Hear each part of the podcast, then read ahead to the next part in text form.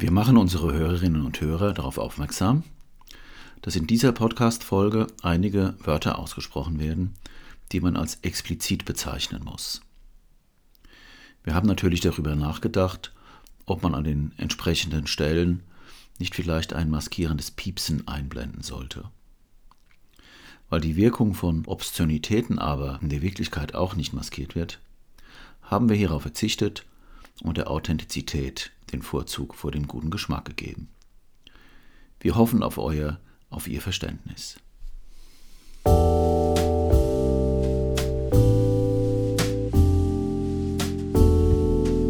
Ach was.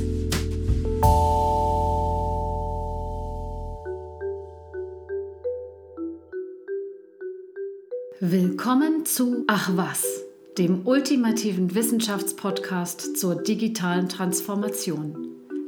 Das kommt dabei heraus, wenn der Marktforscher und Data Scientist Hans-Werner Klein und der Psychologe und Medienprofessor Thomas Wirth einen Blick hinter die Pixel werfen. Geschichten, die zu kennen sich lohnt. Einen schönen guten Tag und herzlich willkommen bei einer weiteren Folge Ach was FM. Mein Name ist Thomas Wirth. Und ich bin Hans-Werner Klein. Hallo Thomas. Du hast uns Spannendes mitgebracht. ja, ich hoffe. Doch. Ich hoffe. Ähm, ja, unser heutiges Thema ist, wenn man so will, eine Fortsetzung von früheren Folgen, die wir schon gemacht haben. Mhm. Ähm, ja, also wir hatten ja schon Fake News, wir hatten gesprochen über Verschwörungstheorien.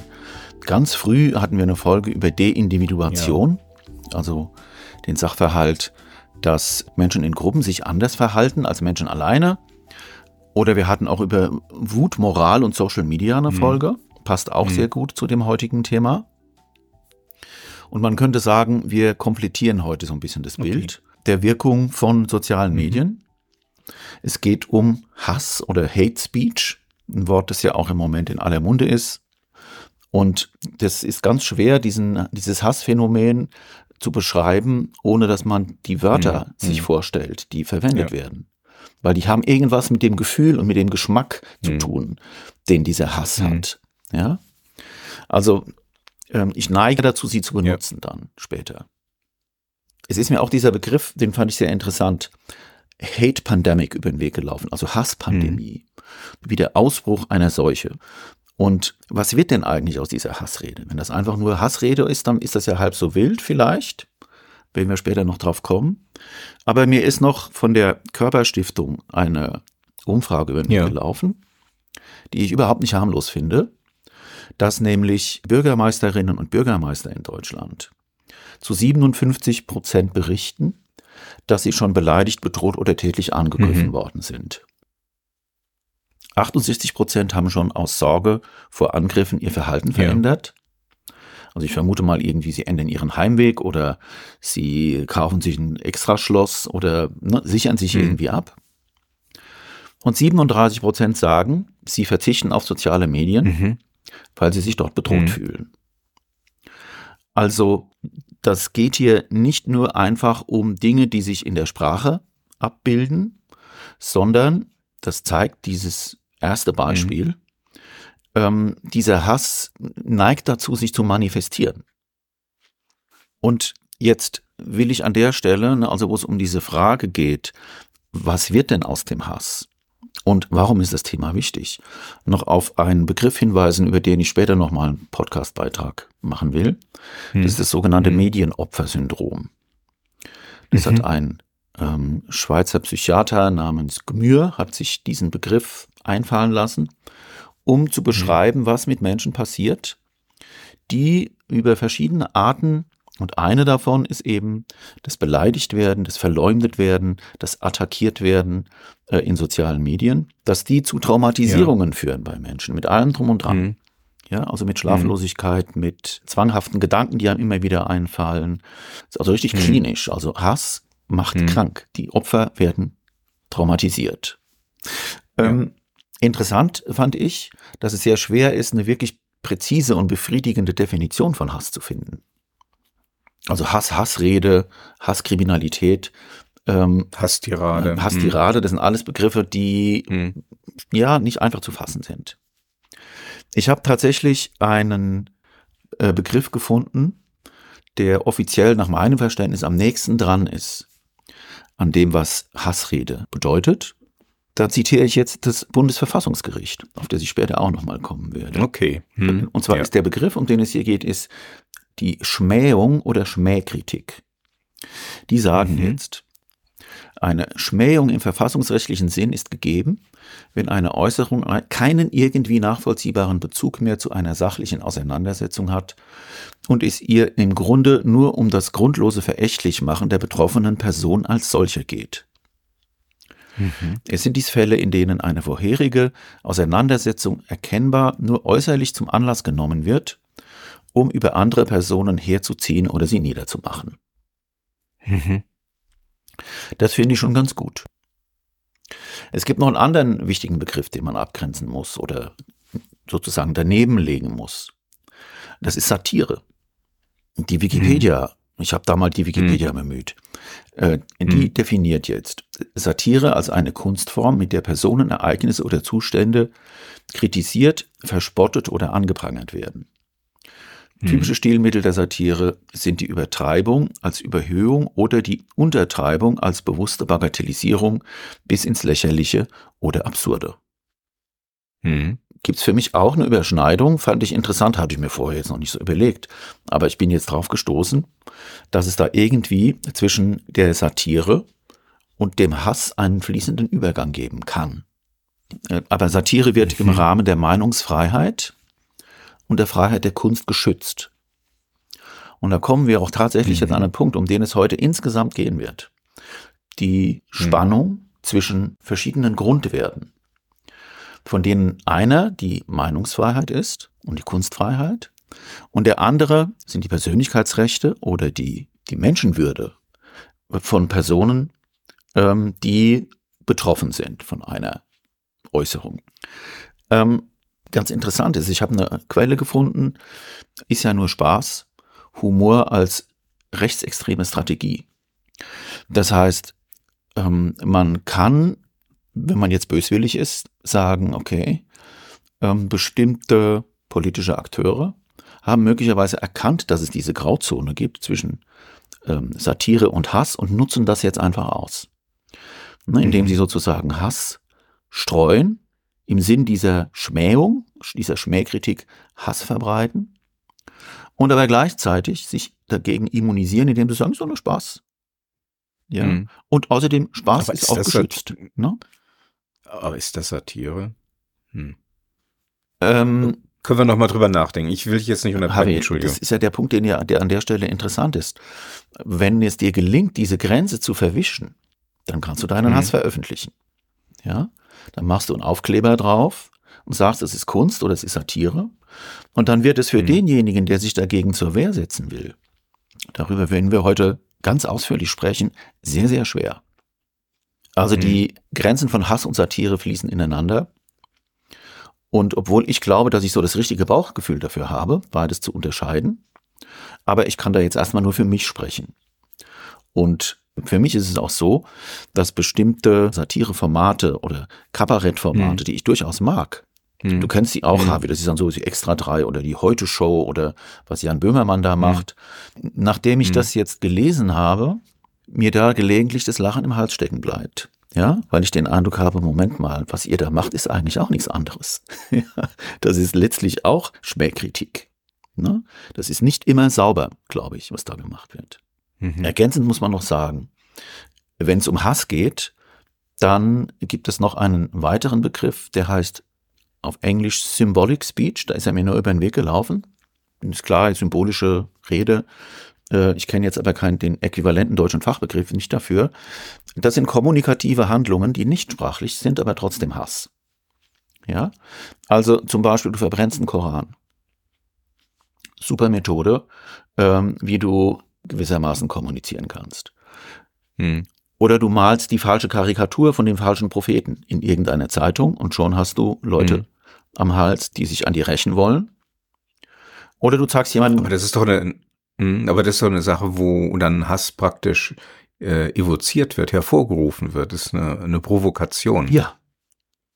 Ist ja gezielt Symbole mhm. äh, verächtlich machen und man weiß ganz genau, äh, dass das andere trifft, mhm. die dann entsprechend ja. mit Hass reagieren. Ähm, hm? Würde ich dir, hast du richtig beschrieben, habe würde ich nicht anders, würde ich nicht anders beschreiben. Hm. Ähm, ich habe jetzt hm. nur dein Aber nicht verstanden. Ähm, ist, ist, ist für mich kein Einwand. Also das ist auch eine Methode, wie Hass evoziert oder mit Hass sozusagen gearbeitet wird. Hm. Du kannst auch jemandem Stinkefinger zeigen. Ja, das ist noch eine einfachere Methode, wie du ohne Sprache hm. Hassinstrumente hm. benutzen kannst. Oder du hast ein Meme, ja, ich erstelle ein Meme, auf dem jemand eine Eselsmütze hat. Da habe ich auch nichts gesagt, mhm. das ist keine Sprache. Und das ist der Punkt, um den mhm. es hier geht.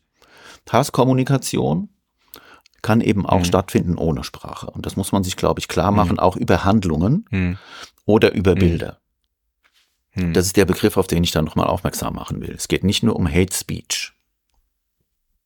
Und was jetzt weiter passiert ist, ich werde äh, im Wesentlichen einen Fall berichten, an dem man nach meinem Verständnis sehr gut die ganze Problematik aufrollen kann. Das ist der Fall von Renate Künast, von dem ja. wahrscheinlich alle Hörerinnen und Hörer schon mal was mitbekommen haben. Das ist durch mhm. die Medien gelaufen, aber es ist immer nur in so einer Schnipselform durchgelaufen. Und ich habe mich ja. jetzt mal hingesetzt, mir die Mühe gemacht und das sehr genau recherchiert und mhm. ähm, finde diesen Fall sehr interessant und man kann anhand dieses Falls sehr, sehr gut darüber nachdenken, was es eigentlich auf sich hat. Ne? Mhm. Es ist nahezu exemplarisch. Genau, das ja. ist ja paradigmatisch, wie man so schön sagt. Ne? Mhm. Um das nachvollziehen zu können, müssen wir ein paar Begriffe klären. Also zunächst mal ähm, gibt es da den Begriff der Grundrechte oder der Rechtsgüter. Mhm in der Juristerei, aber das ist auch, glaube ich, allgemeiner Menschenverstand, dass es mhm. Grundrechte mhm. und Rechtsgüter gibt. Mhm. Eines der wichtigsten davon ist das Recht der freien Meinungsäußerung. Mhm. Das steht im Grundgesetz, Artikel 5. Jeder hat das Recht, seine Meinung in Wort, Schrift und Bild frei zu äußern und zu verbreiten und sich aus allgemein zugänglichen Quellen ungehindert zu unterrichten. Mhm. Die Pressefreiheit und die Freiheit der Berichterstattung durch Rundfunk und Film werden gewährleistet. Eine Zensur findet nicht statt. Genau. Das ist dieser berühmte äh, Artikel aus dem Grundgesetz. Und eigentlich wird doch alles von freier Meinungsäußerung gedeckt, was nicht gegen irgendeinen Paragraphen des Strafgesetzbuchs verstößt. Mhm, richtig. Die Einschränkung gibt's nämlich, genau. Mhm. Ganz wichtig ist dieser Gesichtspunkt der Machtkritik. Also Meinungsfreiheit ist erforderlich, damit es in der Gesellschaft möglich ist, mächtige Instanzen, im Extremfall den Staat, in Frage zu stellen. Mhm. Und zu kritisieren und über Sachverhalte zu diskutieren. Mhm.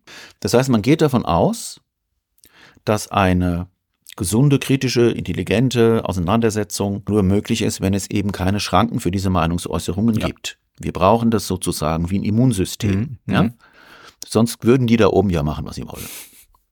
Meinungsfreiheit ist natürlich auch in anderen Kulturen. Im angelsächsischen Bereich in den USA heißt es Freedom of Speech. Ja. Der Prototyp, ja, Speakers Corner im Hyde Park, mhm. wo man sich auf eine Kiste stellen darf und erzählen, was man will. Mhm. Ich habe es genossen. Warst du mal da? Ich war da und habe mir das angehört. Und da stand dann einer und hat auf flammende Rede gehalten. So eine Apfelkiste stand da und hat äh, wirklich irgendeinen Blödsinn, also hanebüchenen Blödsinn erzählt. Und es gab aber genügend Leute, die ihm zugehört haben und das Argument ja. zu schätzen wussten. Ne? Also ja. nicht zustimmt im Sinne von, da hat er aber auch recht, sondern, oh, das ist aber gut hergeleitet. Oh, das ist eine gute Begründung und bravo. Mhm. Mhm. Also ähm, diese Freedom of Speech ist ein sehr wichtiges Konstrukt. Es wird zum Beispiel ähm, Elon Musk bedient sich, ja. wenn er jetzt mit X anderen Leuten versucht mhm. zu erklären, wie er Twitter zugrunde richtet. Genau. Er versucht den Leuten ein X für ein U vorzumachen, ja. Dann spielt da äh, die Freedom of Speech immer eine Rolle. Mhm. Ja. Deshalb lässt er da bestimmte Leute, die vorher gesperrt waren, wieder zu. Mhm. Und deshalb werden die, werden die Algorithmen, die Hass äh, und Fake News ausfiltern, die werden eben deaktiviert. Mhm. Und wenn du mich fragst, ist das der Beginn, der Anfang vom Ende von dieser Plattform? Das sieht so aus, ja. Äh, hm. Aber es gibt natürlich auch in der amerikanischen Verfassung den sogenannten ersten Zusatzartikel oder das First Amendment, wo genauso wie bei uns diese Meinungsfreiheit festgeschrieben mhm. ist. Das ist also jetzt eines der Grundrechte, um die es geht, wenn wir über Hassposts, mhm. Hassrede sprechen. Andere Grundrechte haben etwas mit den Persönlichkeitsrechten zu tun. Da geht es um persönliche Freiheit, es geht um Menschenwürde, es geht um freie Entfaltung der Persönlichkeit und es geht um den Schutz der Privatheit und persönlicher Daten. Mhm. Das sind alles Rechte, die uns auch durch die Verfassung sozusagen zugebilligt mhm. werden und die im Zusammenhang mit Hassrede unter Umständen eben auf der anderen Seite, auf der anderen Waagschale mhm. liegen. Ja? Dann gibt es, gibt es noch das Rechtsgut der öffentlichen Ordnung. So ganz einfach gesagt ist das Abwesenheit von Gewalt und Kriminalität. Mhm. Ja? Und es ist Aufgabe des Staates, dafür zu sorgen. Und es gibt schließlich die Pressefreiheit. Mhm. Also das Recht von Einrichtungen des Rundfunks oder der Presse oder anderer Medien, ungehindert zu arbeiten und unzensiert Nachrichten und Meinungen zu veröffentlichen. Mhm. Das sind alles Rechtsgüter, mit denen wir sozusagen gesegnet sind. Freie Meinungsäußerung, Persönlichkeitsrechte, öffentliche Ordnung, Pressefreiheit. Und jetzt ist, äh, jetzt komme ich zu der Frage, ähm, was ist eigentlich Hass und wie funktioniert das sozusagen juristisch?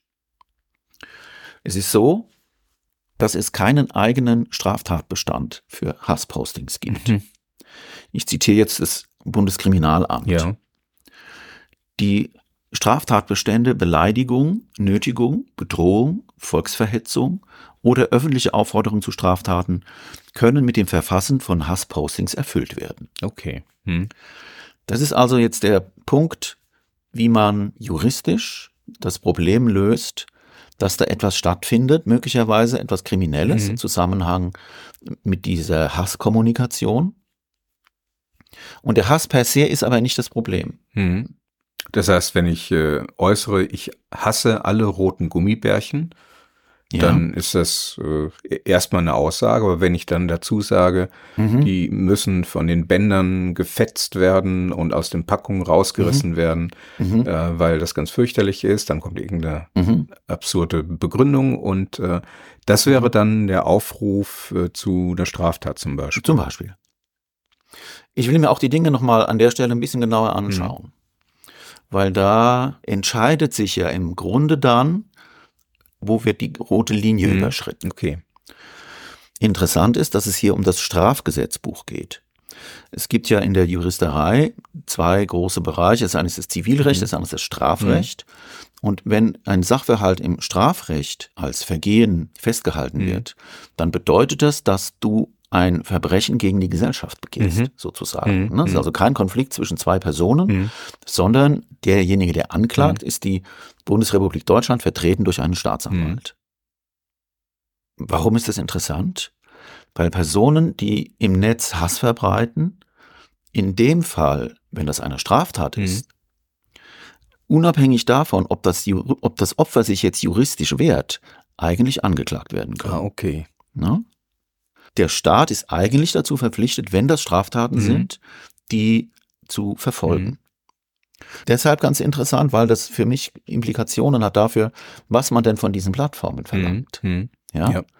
Wie die mit Hassinhalten zum Beispiel oder auch mit Fake News, wie die damit eigentlich umgehen mhm. sollen. Das ist wirklich interessant. Sie sind dem Staat eigentlich Rechenschaft genau. schuldig. Ne? Und zwar deshalb, weil dort Straftaten stattfinden mhm. könnten. Also, ich gehe die Dinger mal durch, Harvey. Mhm. Paragraph 185 StGB, Strafgesetzbuch. Das ist eine Beleidigung. Und eine Beleidigung ist die Äußerung eines ehrverletzenden Werturteils. Das heißt, es geht nicht darum, dass irgendwelche Sachver Sachverhalte mhm. behauptet werden, mhm. sondern es wird ein Urteil getroffen, mhm. das unter Umständen auch die Form von bestimmten ähm, ja, symbolischen Begriffen oder was auch immer hat. Also, wenn ich zum Beispiel sage, HW, du bist ein Rhinoceros, ja, hör mal. habe ich dich beleidigt. Echt? Ich würde sofort den, den biologischen beleidigt. und zoologischen Nachweis verlangen. also, ähm, Beleidigung wird durch Geldstrafe oder Freiheitsstrafe bis zu einem Jahr geahndet. Mhm. Interessant ist, wenn du öffentlich beleidigt wirst, wenn ich öffentlich sage, Harvey du Rhinoceros, dann ist diese Höchststrafe auf zwei Jahre verdoppelt. Okay. Weil viel mehr Leute das Das mitbekommen, öffentliche- ne? Hm. Genau, die öffentliche Beleidigung Mhm. ist also, wiegt schwerer als eine irgendwie im stillen Kämmerlein. Paragraph 186 ist die üble Nachrede. Mhm. Das ist eine ehrverletzende Behauptung, die ich nicht beweisen kann, Mhm. die ich vielleicht selbst auch glaube, aber die nicht aus der Welt geschafft werden kann, sozusagen. Ja, da kann es keinen Faktencheck geben. Ne? Also wenn ich sage, Harvey Klein äh, ist ein Betrüger, der hat früher bei Klausuren geschummelt. Stimmt nicht. Du musst jetzt als Opfer. Ach so, okay. Entschuldige, Harvey. Okay. Das kann ich nicht beweisen.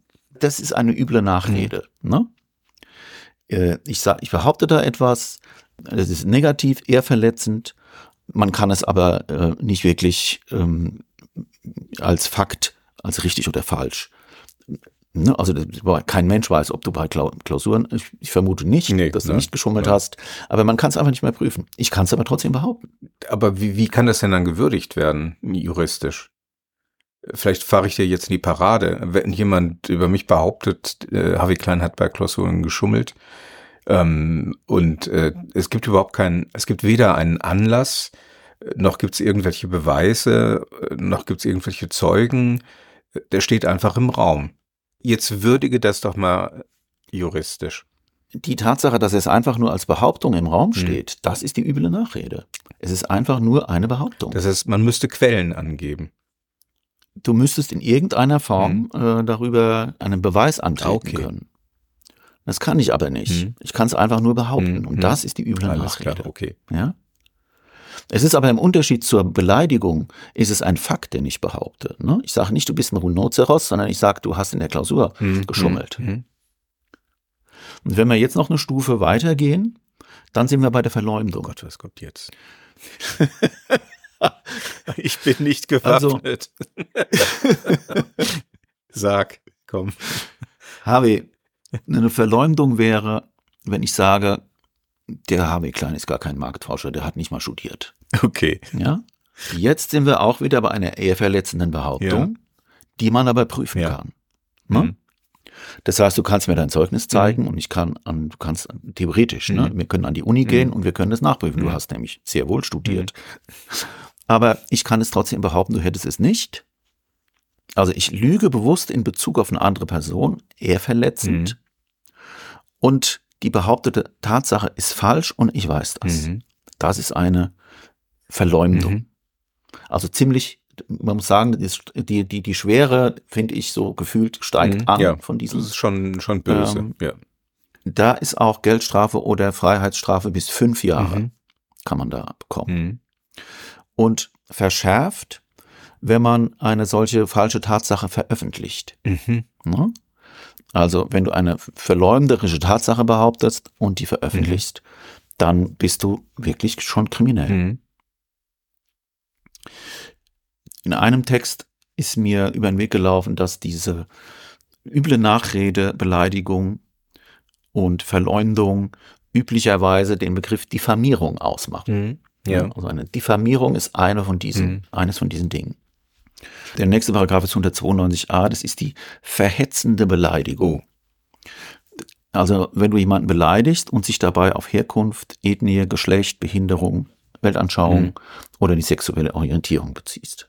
Also wenn ich sage, Harvey, du bist ein dröger Westfale zum Beispiel. Oh. Ja. Das wäre, ich weiß gar nicht, ob du Westfale bist. Ja, ja, Südwestfale. Das ist so schlimm wie Ostwestfale, ja. Mhm. Okay. Oh Gott, war das jetzt verloren. Das war 192a, jetzt kommt 240, das ist in Nötigung. Mhm. Das heißt, du wirst rechtswidrig mit Gewalt oder durch Drohung zu einer Handlung, Duldung oder Unterlassung gezwungen. Mhm. Also wenn ich sage, Harvey, wenn du mir nicht überall Recht gibst, dann bin ich nicht mehr dein Freund. Ja, das ist die Nötigung. Oh, das kommt aber in der Schule, im Kindergarten häufig vor. Na, aber das, ich habe Mhm. das jetzt als harmloses, ich habe mir überlegt, was, womit könnte ich dich nötigen, aber mir ist einfach nichts eingefallen. äh, und das ist aber das Prinzip der Ja, Nötigung. ja. Ne? Mhm. Entweder du machst was oder es passiert Mhm. was. Ja, das ist die Nötigung. Nötigen dann Eltern Und die ihre wird- Kinder? Das ist eine gute Frage, du. Ja, ich glaube, dass so nötigungsartige Konstruktionen mhm. äh, in der Erziehung schon auftreten. Wenn du jetzt ja. nicht dein Zimmer aufräumst, dann darfst du nicht zum Konzert. Ja, wobei, was da, glaube ich, fehlt, das ist das Element, dass du mit etwas Rechtswidrigem drohst. Ah, okay. Ne? Also du drohst dann ja normalerweise damit etwas wegzunehmen oder etwas zu zerstören mhm. oder ne, also mit irgendeiner Konsequenz, mhm. die strafrechtlich irgendwie relevant mhm. ist. Dann lasse ich die Luft das, aus den Reifen und du kommst nicht rechtzeitig zum Konzert. Äh, mit der Luft aus den Reifen, äh, da hast du mir jetzt was vorweggenommen, weil das ist die Bedrohung. Die Bedrohung. Da, da habe ich das Beispiel Luft aus den Reifen. Mhm. Ja. Also wenn ich sage, habe ich weiß, wo dein Auto steht und ich lasse die Luft aus den Reifen, dann ist das eine Drohung. Die ist jetzt in diesem Fall im Unterschied zur Nötigung, mhm. ist sie nicht an irgendeine Bedingung geknüpft. Mhm. Ne? Bei der Nötigung sage ich, wenn du nicht dies oder jenes tust, lasse ich dir die Luft aus den mhm. Reifen. Und das ist jetzt die einfache Drohung. Mhm. Ne? Also einfach nur mit etwas drohen, das für den Fall, dass es wirklich gemacht würde, eine Straftat mhm. wäre. Das ist die genaue Definition. Ne? Kostet ein Jahr Freiheitsentzug mhm. und wenn es öffentlich geschieht, zwei Jahre. Wow. Mhm. Ja, gerechtfertigt. Dann kommen wir zur. Volksverhetzung. Oh. Das ist, wenn Menschen böswillig beschimpft, verächtlich gemacht werden oder wenn zu Hass und Aufruhr aufgestachelt wird und dadurch Menschen in ihrer Würde verletzt werden. Aber das sind dann nicht einzelne Menschen, sondern viele, eine Gruppe. Mhm gegen die Juden oder mhm. gegen die äh, Moslems oder gegen die äh, LGBTQ mhm. oder irgendetwas, mhm. da steckt dieses Volksverhetzungselement mhm. drin. Ausdrücklich steht da tatsächlich Rasse mhm. drin. Ja. Das fand ich erstaunlich, dass sie ja. das Wort noch benutzen. Rasse und Ethnie. Wenn dazu Hass aufgestachelt wird oder zu Gewalt- oder Willkürmaßnahmen, dann bis zu fünf Jahre Freiheitsentzug. Oder ähm, jemanden beschimpfen, böswillig, verächtlich machen oder verleumden, drei Jahre. Mhm. Und da finden sich auch die Nazi-Paragraphen, mhm. äh, denen zufolge es verboten ist, eben die Sachverhalte, die im Dritten Reich stattgefunden mhm. haben, anzuzweifeln. Mhm. Gut, und alle diese Delikte, die wir jetzt hatten, Beleidigung, üble Nachrede, Verleumdung, Bedrohung, Nötigung, Volksverhetzung, verhetzende Beleidigung, können im Web vorkommen. Mhm. Und wenn das so ist, dann kann man sagen, okay, das ist ein Hassdelikt. Mhm. Das ist, das, das ist Hasskriminalität, ja. beziehungsweise das ist Hate Speech. Mhm. Das fand ich eine ganz gute Lösung, dass man äh, den Begriff Hass tatsächlich durch diese, man muss ihn spezifizieren, mhm. wenn man ihn benutzt. Erst dann ist er eigentlich zulässig. Ne? Hass, äh, ganz abstrakt, macht eigentlich keinen Sinn. Mhm. Jetzt kommen wir zu unserer paradigmatischen Geschichte über den Fall Renate Künast. Mhm. Entzündet hat sich das an einer falsch zitierten Meldung äh, von Frau Künast im Deutschen Bundestag in einer Debatte in, in, den 80er Jahren, wo es darum ging, ob man Sex mit Kindern haben sollte. Da gab es irgendwann, irgendwann mal, du erinnerst dich vielleicht, mhm. missverständliche Kommunikation von den Grünen oder einzelne Personen, mhm. die da Missverständliches kommuniziert mhm. haben. Und in dem Zusammenhang hat die Frau Kühners einen Zwischenruf gemacht. Mhm. Sie hat gesagt, Komma, wenn keine Gewalt im Spiel ist. Das hat sie gesagt in einem bestimmten Kontext und es bedeutete nicht, dass sie ähm, sexuelle Kontakte mit Kindern befürwortet hat. Mhm. Das ist also auch ganz klar, im Kontext wird es ganz klar. Mhm. Viel später, im Jahr 2015, ähm, hat die Welt einen Artikel geschrieben, wo es unter anderem darum ging, und im Jahr 2016 äh, wurde das aufgegriffen von einem Blogger namens Sven Liebig. Der hat es aus dem Zusammenhang rausgeholt und missverständlich zitiert und dann auf einem Blog gepostet, der hieß Halle Leaks. Mhm. Also nicht Wikileaks, sondern Halle Leaks, mhm. womit gleich schon so eine gewisse Freiheit, freiheitskämpferische Geste gemacht ist. Ne? Und er hat das gepostet zusammen mit einer Bewertung, dass sie das wohl in Ordnung fände mit der Pädophilie. Mhm. Also ganz wörtlich, Künast findet Kinderficken okay, solange keine Gewalt im Spiel ist. Darauf hat Künast ihn verklagt. Äh, vor dem Amtsgericht Halle auf Unterlassung und Schmerzensgeld. Mhm.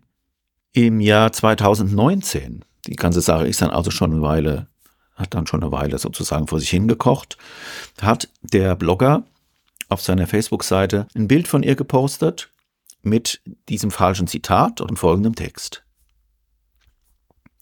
Wegen genau dieses Postings zerrt mich Künast und ihre Anwaltskanzlei vor Gericht. Deren Anwälte wollen erstmal 15.000 und angebliches Schmerzensgeld, obwohl der Prozess von dem Amtsgericht in Halle noch nicht mal begonnen hat. Das war der Post. Und das war auch zugleich der Ausgangspunkt für alles, was jetzt kommt, weil auf diesen Post gab es Kommentare. Und auf insgesamt 22 von diesen Kommentaren hin hat Frau Künast dann einen Prozess angestrengt. Mhm. Also, ich glaube, wir müssen diese Kommentare uns einfach mal anhören, dass wir wissen, worum es geht. Ne? Ja. Wir können noch überlegen, ob ich die, ob ich die Begriffe mit einem Piepser hinterlege, mhm. aber ich sage sie jetzt erstmal so, wie sie sind. Okay. Wie, mal gucken, ob wir irgendwo Wie erwähnt, finden. wir können das Ganze auch als äh, äh, explizite äh, Sprache kennzeichnen. kennzeichnen. Genau. Ja. Also pass auf auf diesen Post, wo er also darüber klagt, dass Kühners ihn vor Gericht zerrt und er zum wiederholten Mal eben diesen Eindruck erweckt, sie sei mit Pädophilie hm. einverstanden, hm. kommen jetzt folgende Zitate. Erstens, knattert sie doch einer so richtig durch, bis sie wieder normal wird. Zweitens, wurde diese Dame vielleicht als Kind ein wenig viel gefickt und hat dabei etwas von ihrem Verstand eingebüßt? Anders kann man so eine schwachsinnige Äußerung nicht erklären. Drittens, dieses Stück Scheiße. Überhaupt so eine Aussage zu treffen, zeugt von kompletter Geisteskrankheit.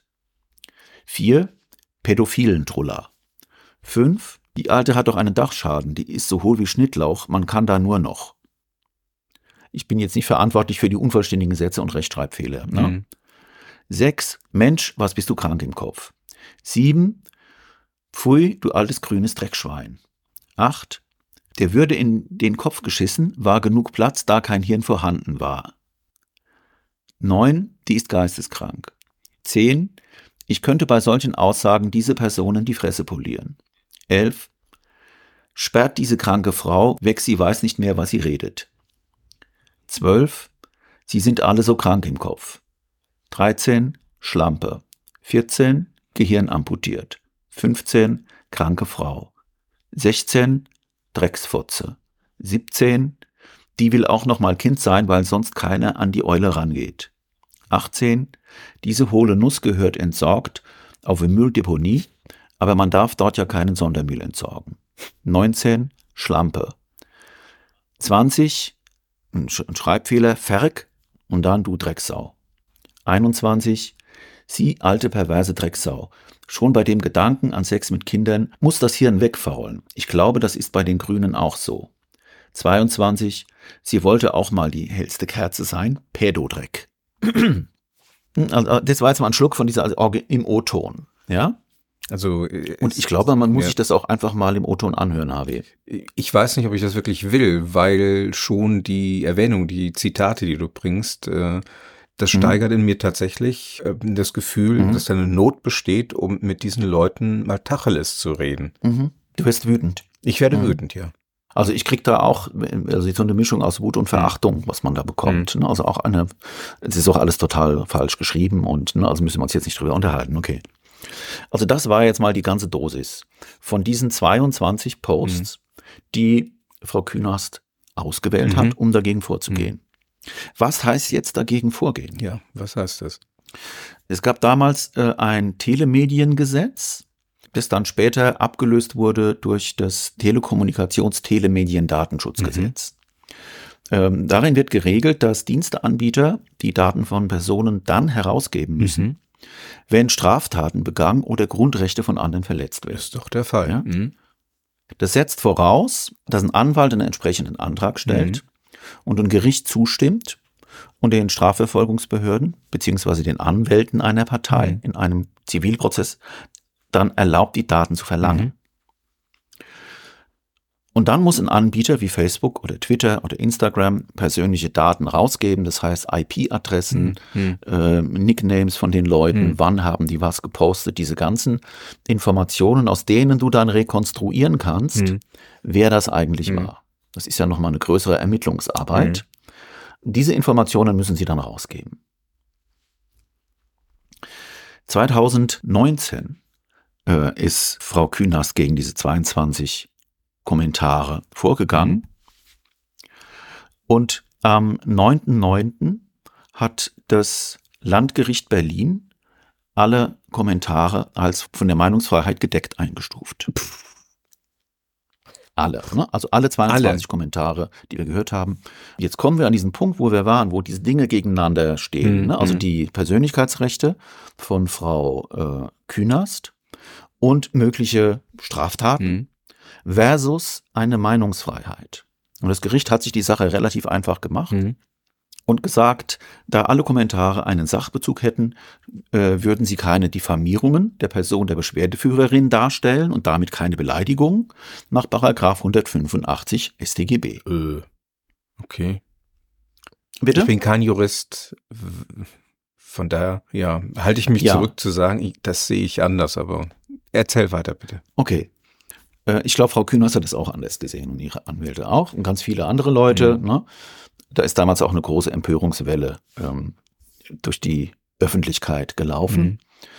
Also was hat sie gemacht, sie und ihre Anwälte? Sie haben zunächst mal Beschwerde eingelegt bei diesem Gericht. Sie haben also diesem Urteil widersprochen. Und das ist wohl eine Möglichkeit. Äh, das ist ja keine letztinstanzliche äh, Rechtsprechung. Du kannst dich gegen das Urteil, ähm, kannst, kannst Einspruch mhm. sozusagen einlegen. Mhm. Ähm, und dann gab das Gericht ihr am 21.01.2020 Recht, und zwar in den Fällen 3, 13, 16, 18, 19, 20. Mhm. Also bei diesen Fällen hat das Gericht zugestimmt, dass ein Sachverhalt vorliegt, der in Richtung auf Beleidigung geht mhm.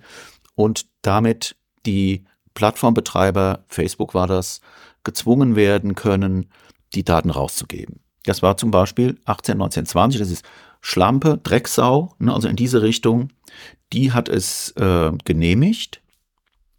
Die Nummer 16 auch, die Drecksfotze. Die Nummer 3, dieses Stück Scheiße. Mhm. Also die Dinge, die in denen also ganz eindeutig grobe Beleidigungen drin waren, die hat es dann zugelassen. Ja. Und dann hat sich Frau Künast nochmal ähm, mit einer sogenannten Anhörungsrüge bei dem Gericht beschwert. Mhm. Und das Gericht hat es am 6.4.2020 abgelehnt. Mhm. Also, wenn man es vereinfacht sagt, Frau Künast und ihre Anwälte meinten, nicht nur die Fälle, sondern alle ja. sind beleidigend. Ja. Ja. Und das Gericht meint, nö. Jetzt ist Frau Künast vor das Verfassungsgericht gegangen mhm. und hat auf eine Rüge und auf eine Neubewertung des Verfahrens geklagt. Okay. Mhm. Und das Verfassungsgericht hat jetzt am 2.2.22 die Urteile des Kammergerichts in Berlin aufgehoben mhm. und das Verfahren wieder zurückverwiesen. Mhm. Sozusagen zur Korrektur. Mhm. Also das ähm, Verfassungsgericht hat nicht den eigentlichen Sachverhalt endgültig juristisch entschieden, mhm. sondern es hat die Rechtsprechung des vorigen Gerichts bewertet und hat gesagt, die war mangelhaft. Mhm. Deshalb muss nochmal Recht gesprochen mhm. werden. Die Begründung das Gericht hätte nicht in ausreichendem Maß zwischen den in Frage stehenden Rechtsgütern abgewogen. Mhm. Na, also einerseits Recht auf freie Meinungsäußerung der Facebook-Benutzer genau. und andererseits Persönlichkeitsrechte, Menschenwürde, Ehre, wenn man so will, von Frau Künast. Mhm. Und es hat gefordert, dass man, wenn diese Entscheidungen zu treffen sind, eben zwischen diesen verschiedenen Rechtsgütern abwägen und das auch begründen muss. Mhm. Und das hat das Gericht durch dieses Pauschale, das ist alles freie Meinungsäußerung mhm. und ist alles bezogen auf die Sache irgendwie auch, mhm. Ähm, auch nicht so deutlich unterschieden zwischen den einzelnen Fällen, hat es eben ähm, nicht ausreichend juristisch bearbeitet, mhm. so könnte man sagen. Das werde ich auch verlinken. Also die Begründung des Gerichts, die, das Urteil des Verfassungsgerichts ist interessant. Da steht zum Beispiel, gegenüber einer auf die Person abzielenden insbesondere öffentlichen Verächtlichmachung oder Hetze, setzt die Verfassung allen Personen gegenüber äußerungsrechtliche Grenzen und nimmt hiervon Personen des öffentlichen Lebens nicht aus. Mhm. Man könnte es auch einfacher sagen, man darf niemanden beleidigen. ja, ja. ja. Das Gericht sagt, das ist jetzt interessant, Hier sind Äußerungen desto weniger schutzwürdig, je mehr sie sich von einem Meinungskampf in die Öffentlichkeit wesentlich berührenden Fragen wegbewegen und die Herabwürdigung der betroffenen Person in den Vordergrund treten. Das ist wieder das, was du vorhin erwähnt hast, genau. Es geht nicht mehr um Sachen, um Fakten, sondern es geht um Personen. Genau. Das ist mhm. das Ad hominem, was du auch schon gesagt ja, hast. Genau. Ne? Mhm. Also das, da habe ich auch wirklich was dazugelernt, wenn man sich diese Äußerungen anguckt mhm. äh, und überlegt, ist das eine Beleidigung? Ist das also irgendwie tatsächlich im strafrechtlichen Sinn hm. anfechtbar? Dann ist die Frage, steckt da noch etwas drin hm. von dem Inhalt? Hm. Und je weniger Inhaltliches drinsteckt, hm. desto mehr Chancen hat hm. man. Ne? Was zugleich auch ein Rezept ist. Du kannst natürlich dann, wenn du beleidigst und du willst, dann kannst du natürlich versuchen, die Beleidigung immer noch irgendwie inhaltlich einzukleiden. Hm. Aber lassen wir das mal kurz weg. Und jetzt kommt ein sehr interessanter Satz. Maßgeblich für die Deutung ist weder die subjektive Ansicht der sich Äußernden, noch das subjektive Verständnis der von der Äußerung Betroffenen, sondern der Sinn, den sie nach dem Verständnis eines unvoreingenommenen und verständigen Durchschnittspublikums haben. Richtig. Das finde ich einen sehr guten ja. Punkt. Das heißt, wenn du und ich das Gefühl haben, mhm. die wird beleidigt, mhm. dann ist das eine Beleidigung. Ja? Also der Common Sense mhm. oder Treu und Glauben, mhm. da gibt es verschiedene mhm. Begriffe, mhm. wie man das verwenden kann. Der gesunde Menschenverstand. Gesunde Menschenverstand, ja genau. Ja, wenn der sagt, also das ist doch eine Beleidigung. Hm. Ja, ein Stück Scheiße. Ich würde nicht auf die Idee kommen, dass das irgendwie ein sachliches Argument nee, ist. Nein. Ja. Und dann steht noch am Ende dieses Urteils des Bundesverfassungsgerichts, diese Entscheidung ist unanfechtbar. Wie das so schön ist, ja. Das Verfassungsgericht hat gesprochen. Ja. Also da habe ich mich dann auch gerade hingesetzt, ja, genau. als ich das gelesen habe. Ja. Das heißt aber auch, wenn das Verfassungsgericht anders geurteilt hätte, dann wäre es das hm. gewesen. Wäre es ja. auch gewesen. Also das hm. Verfassungsgericht hat jetzt kein Urteil über den, hm. über den eigentlichen Fall getroffen, sondern es hat ein Urteil hm. über die Vorgehensweise des Gerichts gefällt. Hm. Ja. Was ist dann also passiert? Äh, es hat den Fall zurückverwiesen an das Berliner Kammergericht. Hm. Und am 31.10. hat das dann beschlossen, dass also alle 22 Benutzerinnen und Benutzer von Facebook, die, dieses, hm. die diesen Dreck da geschrieben haben, jetzt hm. über ihre IP-Adresse, über ihr Profil, über Bilder, die sie gepostet haben, über das, was man halt in hm. Facebook so findet, polizeilich identifiziert werden dürfen. Hm. Und dass Frau Künast und ihre Anwälte sich wegen einer Beleidigungsklage gewissermaßen mhm. mit ihr auseinandersetzen können. Ich habe mhm. auch die Begründung für dieses Urteil in unseren Blog gepackt, in die Show Notes. Ja. Das kann man auch ja. im Original lesen. Das sind alles sehr, sehr lange Texte. Du hast es eben schon gemerkt bei den zwei, drei Zitaten. Das wird dann mhm. sehr schnell sperrig.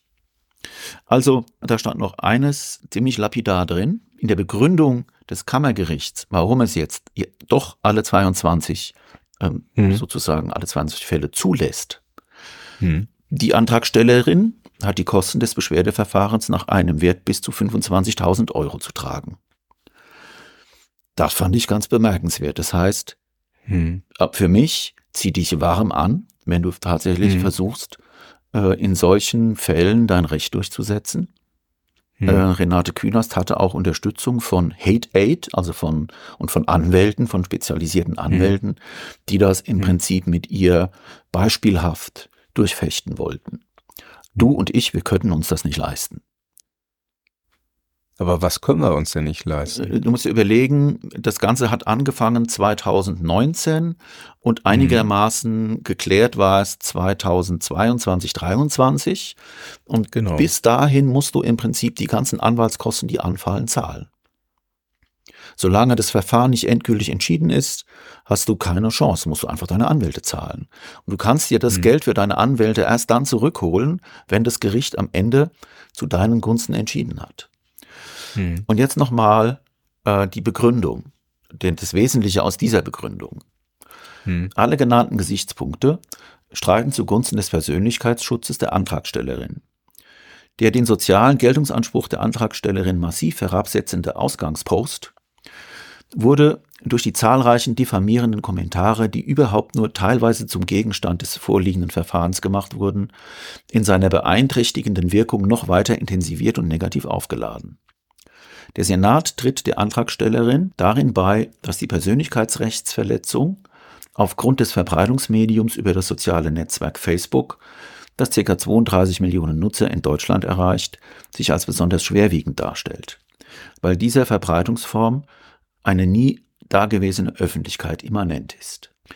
Das mhm. war also dann die, wie ich finde, korrekte Begründung mhm. des Berliner Gerichts, aber erst nachdem es über mehrere Beschwerden mhm. vom Bundesverfassungsgericht dazu mehr oder weniger genötigt wurde. Ich, ich habe da vielleicht einen revolutionären Gedanken. Und zwar, wenn doch in dem Zusammenhang Facebook schon erwähnt wird und als Medium erwähnt wird, wo dieser Dreck dann verbreitet mhm. wird und äh, Facebook selbst nichts dagegen unternimmt, mhm. ja, dann trägt ja sozusagen Hilfe leistend oder unterstützend mhm. Facebook dazu bei. Mhm. Und wieso kann man dann die Kosten des Verfahrens nicht auf Facebook abladen? Das sind ja diejenigen, die äh, die, die Plattform geboten haben. Gute Idee, Harvey. Klar. Ja. Also, das musst du dann nur eben nachweisen und dann musst du dich mit den hm. Juristen von Facebook sozusagen rumschlagen. Ja. Und denen erklären, also Leute, äh, eure Plattform ist aufgrund der technischen Eigenschaften und der Art und Weise, wie dort mhm. moderiert wird, wie dort Inhalte durch Algorithmen mhm. eben entweder zugelassen oder nicht zugelassen, ist einfach äh, mit verursachend für diesen mhm. für diese Sache. Mhm. Und deshalb seid ihr mit beteiligt. Klar, das könntest du machen. Genau. Es ist schadend und schadhaft, mhm. was da passiert. Mhm. Funktioniert nicht richtig. Da ist dieser Punkt, der mir im Zusammenhang jetzt auch klar geworden ist. Diese mhm. Hater und diese Kriminellen, die dort auf die mhm. Art und Weise kommunizieren, das kann man ja sagen. Ne? Also das sind, das sind Delikte aus dem genau. Strafgesetzbuch mhm. und Leute, die da mhm. entsprechend handeln, sind Kriminelle. Also mhm. diese Kriminellen ähm, sind unglaublich gut geschützt durch diese Packung aus Widerstand, die du als normaler mhm. Mensch überwinden musst, um zu deinem mhm. Recht zu kommen. Mhm. Ich meine, die Renate Künast wirkt auf mich robust und resilient und wehrhaft und mhm. intelligent und die hat gute Connections und sie ist bestimmt nicht arm als Bundestagsabgeordnete. Die hat also sehr gute Voraussetzungen, sich da ihr Recht zu verschaffen. Mhm. Ich habe aber nicht von so vielen Leuten gehört, die dort tätig geworden sind. Ne? Also der Fall Künast ist tatsächlich so groß mhm. dargestellt worden und wird auch immer so ein bisschen als Heldengeschichte erzählt. Das wollte ich ja auch so erzählen. Das ist nur mhm. Respekt vor der Frau, dass sie das durchgezogen mhm. hat. Auch Respekt vor den Leuten, die ihr geholfen haben. Aber für viele von uns ist das, glaube ich, utopisch. Jetzt möchte ich nochmal zusammenfassen. Der Punkt, um den es da geht, ist ein ganz allgemeingültiger, nämlich welche Rechtsgüter sind betroffen, wenn in sozialen Medien Dinge gepostet werden. Da gibt es auf der einen Seite den Schutz der Privatheit der Leute, die mhm. etwas posten und ihre Meinungsfreiheit. Mhm. Das liegt bei denen auf der Waagschale sozusagen. Das verhindert sozusagen oder ist eine Kraft, die dem entgegenwirkt, dass du einfach jedermann für alles zur Rechenschaft ziehen kannst. Mhm. Auf der anderen Seite gibt es die Persönlichkeitsrechte, die Menschenwürde, die Ehre der Personen, die betroffen sind. Mhm. Und das liegt beides auf der Waagschale. Und mhm. die Aufgabe der Gerichte, und die ist bestimmt nicht immer einfach, ist es dann eben zu entscheiden, welchem von diesen beiden Werten ist der Vorzug zu geben. Mhm. Im Fall von Frau Künast hätte ich jetzt keine Zweifel daran gehabt. Ja, mhm. der gesunde Menschenverstand sagt mir, die sind alles Beleidigungen. Ja, also mhm. hätte man sich das viel einfacher machen können. Ich habe auch nicht untersucht, ob dieses Urteil jetzt welche sozusagen Folgewirkungen es hatte. Ich habe auch leider nicht herausgefunden, was mit diesen Hatern eigentlich passiert ist. Bei mir endet jetzt ja die Geschichte damit, dass Frau mhm. Künast die Identitäten dieser Menschen erfährt. Mhm. Und jetzt kommt aber ja noch ein zweiter Prozess, dass sie nämlich von diesen Menschen auf Zivilklage ne, eben entsprechende, mhm. zum Beispiel ihre Anwaltskosten zurückbekommt. Und ähm, mhm. ich, ich glaube, Schmerzensgeld ist da auch dann der richtige, ähm, die richtige Kategorie. Aber wenn das ein Offizialdelikt ist und das ist strafbewehrt mit äh, bis zu, was waren es, mhm. fünf Jahren Haft, mhm. äh, dann ist es ja nicht eine Sache von Frau Künast. Das ist dieser Punkt Alleine. beim Strafgesetzbuch. Ne? Hm. Beim Strafgesetzbuch, du hast es Offizialdelikt genannt, kommt der Staatsanwalt hm. und du wirst hm. im Prinzip in einem Strafprozess eben verurteilt oder nicht verurteilt. Hm. Und der sogenannte Nebenkläger oder die Nebenklägerin, hm. das hm. ist in diesem Fall dann die betroffene. Person, die macht noch einen zweiten Prozess gegen dich, und zwar in einem. Zivilverfahren. Okay. Dann bist du im Prinzip Schmerzensgeld schuldig. Das wird okay. an der Stelle dann etwas komplizierter. Ähm, aber ich habe das weitere Geschehen ähm, jetzt tatsächlich trotz Recherche äh, nicht auffinden können. Also es hätte mich interessiert, was ist jetzt weiter passiert. Vielleicht finden wir es noch raus. Ja. Aber ich erinnere mich daran, dass du auch noch gesagt hast, äh, dass du etwas darüber erzählen kannst, weshalb die AfD auf eine bestimmte Art und Weise agiert. Gut, dass du mich daran erinnerst. Pass auf. Ich habe ja jetzt zusammen, also das ist sozusagen die Gemengelage, in der wir sind, ne, mhm. ne, mit den Grundrechten. Mhm. Und ähm, mhm. die AfD mhm. hat jetzt in Zusammenhang mit einer Bundestagsdebatte, bei der es um das Gesetz gegen Hasskriminalität ging, im Jahr 2021 mhm. war das, da wurde auch so was verabschiedet, Folgendes äh, gesagt. Es ist für die Demokratie lebensnotwendig, dass alle staatliche Gewalt darauf gerichtet ist, die Meinungsfreiheit zu schützen. Durch Begriffe wie Hassrede. Entschuldigung. Mhm. Bitte? Mach erst mal. Ja, die machen schon den richtigen Aufschlag. Ja. Ne? Also du merkst, auf welcher Seite die sind. Nee. Ja? Ja, die, man merkt, auf welcher Seite die sind, aber die, die heben den Tennisschläger und versuchen da ein äh, stinkendes uraltes Ei durch die Gegend zu treffen. Warte mal ab. Okay. Durch Begriffe wie Hassrede und Hasskriminalität wird die Grenze der Meinungsfreiheit bewusst verwischt. Denn Hass ist keine Straftat. Die Verwendung dieser Begriffe durch staatliche Organe, zumal in einem Gesetz zur Kriminalitätsbekämpfung, ist strikt abzulehnen. Dadurch mhm. wird den Bürgern fälschlich suggeriert, der Ausdruck ihrer Emotion sei bereits strafbares Verhalten. Die absehbare und vielfach belegte Folge ist, dass Bürger zunehmend das Gefühl bekommen, sie dürften sich in der Öffentlichkeit nicht mehr frei äußern. Boah. Das zerstört auf Dauer die Grundlagen der Demokratie. Also noch bösartiger kann man es kaum drehen. Wie meinst du das? Es ist ja nun hergeleitet worden, was alles, also Hass an sich mhm. keine mhm. Straftat, sondern äh, die Auswirkungen von Hass mhm. sind Straftat. Mhm. Von übler Nachrede bis ich weiß nicht was. Mhm. Wenn man das dann auf die Meinungsfreiheit bezieht und sagt, okay, in dem Moment, wo ich Menschen nicht mehr beleidigen kann, nicht mehr üble Nachrede oder mhm. denen das Schlimmste, über das Schlimmste erzählen kann, äh, wenn ich das nicht mehr darf, dann ist die Meinungsfreiheit weg. Und es ist eine Unverschämtheit, weil es ist genau das rumdreht, mhm. äh, was eigentlich gemeint ist, was Sinn dieses Gesetzes oder dieser Gesetze sein könnte. Ja, das ist eine interessante Konstruktion. Das ist diese Täter-Opfer-Umkehr. Ne? Genau. Also ja. du machst diejenigen, die in der Weise übergriffig werden, wie wir das eben in dem Fall mhm. Grünast hatten, durch diese mhm. Deutung sozusagen zu Opfern. Ja?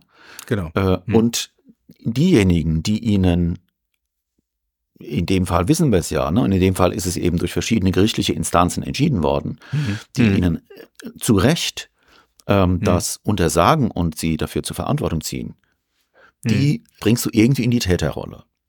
Mhm. Und das ist eine sehr geschickte Konstruktion, finde ich. Ja, da mhm. ist es ganz schwer, dagegen zu äh, argumentieren und sich dagegen zu äh, wirksam dagegen zur Wehr zu setzen.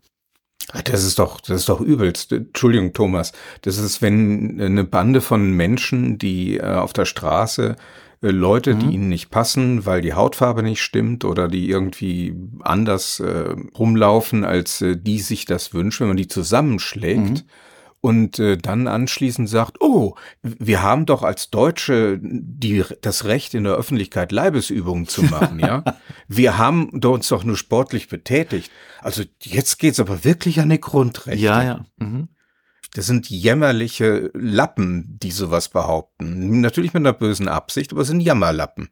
Ja, wobei ich finde es eher eine, eine, bösartige, rhetorische Falle, in die sie eben die Leute versuchen zu laufen zu lassen. Mhm. Das ist also ja auch das Trump. Ja. Ne? Also Trump, ähm, das ist genau. die gleiche Konstruktion. Ne?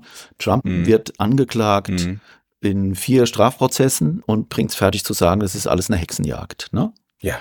Genau die gleiche Logik. Genau. Mhm. Jetzt muss man natürlich noch dazu sagen, darauf werden wir glaube ich, in der nächsten Folge dann eingehen können. Ja, wenn wir uns ein bisschen mhm. anschauen, wie funktioniert das denn jetzt, äh, was gerade die Wissenschaft so rausbekommen und äh, mhm. wie breitet sich diese Hasskommunikation aus. Ähm, es ist nämlich so, dass die durchaus, also, ne, also die AfD sagt da jetzt, na, die Leute dürfen doch ihre Emotionen ausdrücken. Mhm. Wir wissen, dass die Art von Kommunikation ganz besonders viral ist. Mhm. Extrem virale mhm. Kommunikation mit extrem hoher Reichweite von einer kleinen Clique. Mhm. Das sind mhm. die, wenn man das so kurz zusammenfasst, werde ich das nächste Mal dann äh, drauf eingehen. Das sind so die Eigenschaften von Hassposts. Wir hatten das schon mal ne, mhm. unter dem Titel Wer genau. Wut sät, wird Wut ernten. Also man mhm. kann das wissenschaftlich aufklären. Mich erinnert es mhm. so ein bisschen an den Klimawandel. Ne? Also du kannst es nachweisen, dass es sich ausbreitet, dass es immer mehr wird, dass es toxischer wird. Das kann man mhm. dann wissenschaftlich belegen. Und in dem Fall ist eben äh, so eine Äußerung wie das, was die AfD sagt, auch hm. das bewusste Ignorieren dessen, was man äh, wissenschaftlich über diese Phänomene weiß. Hm. Und zwar mit einer bewussten Absicht, nämlich das sind diejenigen, die eigentlich unsere Demokratie äh, kaputt machen wollen. Das sind die Feinde der Demokratie, die Chaos säen wollen, mhm. äh, um, ich weiß nicht jetzt genau, was das Ziel sein soll, weil Ziele selbst haben die ja nicht und äh, so richtig politisch agieren können sie auch nicht, äh, wie man das öfter sieht mhm. bei der Beteiligung zum Beispiel in, Land Länderparlamenten.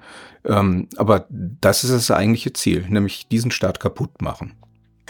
Entschuldigung, kannst du auch rausschneiden. Das ist jetzt kein politische, also äh, das ist jetzt so sozusagen aus mir rausgekommen. Äh, du, ja, lass ja, es doch alles okay. okay. Also ähm, mit dieser Betrachtung würde ich ganz gerne schließen für mhm. heute. Ähm, mich hat dieser Fall sehr beeindruckt. Mhm. Und nochmal, es ist eine Clique von relativ wenigen, mhm. Die gewissermaßen diese Plattformen kidnappen, mhm. sich die zu eigen machen mhm. und den Eindruck erwecken, sie seien eine riesige Bewegung und eine riesige Welle. Mhm. Das gehört zu den Methoden. Und wir haben ja Fake News auch schon abgehandelt, ne? also mit den verschiedenen Methoden, mit denen sie vorgehen. Da ist das, was wir jetzt heute gesehen haben, diese gerülpsten Beschimpfungen irgendwie für mich sozusagen der Bodensatz. Ja. ja, das ist sozusagen das, was übrig bleibt, ganz am Ende. Mhm. Bei denen, die am wenigsten Hirn haben, mhm. äh, nicht richtig schreiben können mhm. und die äh, bringen das dann noch fertig, so ein paar Beschimpfungen. Mhm. Und das war's dann. Mhm. Ja, also damit will ich für heute, würde ich für heute Schluss machen, äh, HW. Und pausieren dieses Thema, mhm. bis ich dann äh, in der zweiten Folge, und da gibt es sehr, sehr interessante Sachen, die das auch nochmal ganz neu äh, und, und, ganz interessant mhm. beleuchten, auf wissenschaftliche Hintergründe eingehe, unter, unter anderem auch auf die Frage, was kann man denn eigentlich dagegen tun? Da gibt es nämlich durchaus auch Forschung dazu. Okay, sehr interessant. Also nicht nur das Kommende ist sehr interessant, sondern auch die, die heutige Folge hochinteressant, sich das mal ein bisschen genauer anzugucken. Okay, ich danke dir sehr. Sehr gerne. Dann verabschiede ich mich wie immer von unseren Zuhörerinnen und Zuhörern, wünsche eine gute Zeit. Bis zum nächsten Mal. Tschüss. Bis zum nächsten Mal. Tschüss. Das war Ach was, der Wissenschaftspodcast zur digitalen Transformation. Informationen über das Projekt findet man unter www.achwas.fm. Und außerdem Hintergründe zu den Podcast-Beiträgen und Links zu den Quellen. Ach was ist auf Facebook, Twitter und Instagram zu finden. Natürlich sind auch Follower, Kommentare und Empfehlungen auf Plattformen wie iTunes und Spotify willkommen. Vielen Dank fürs Zuhören. Bis zum nächsten Mal.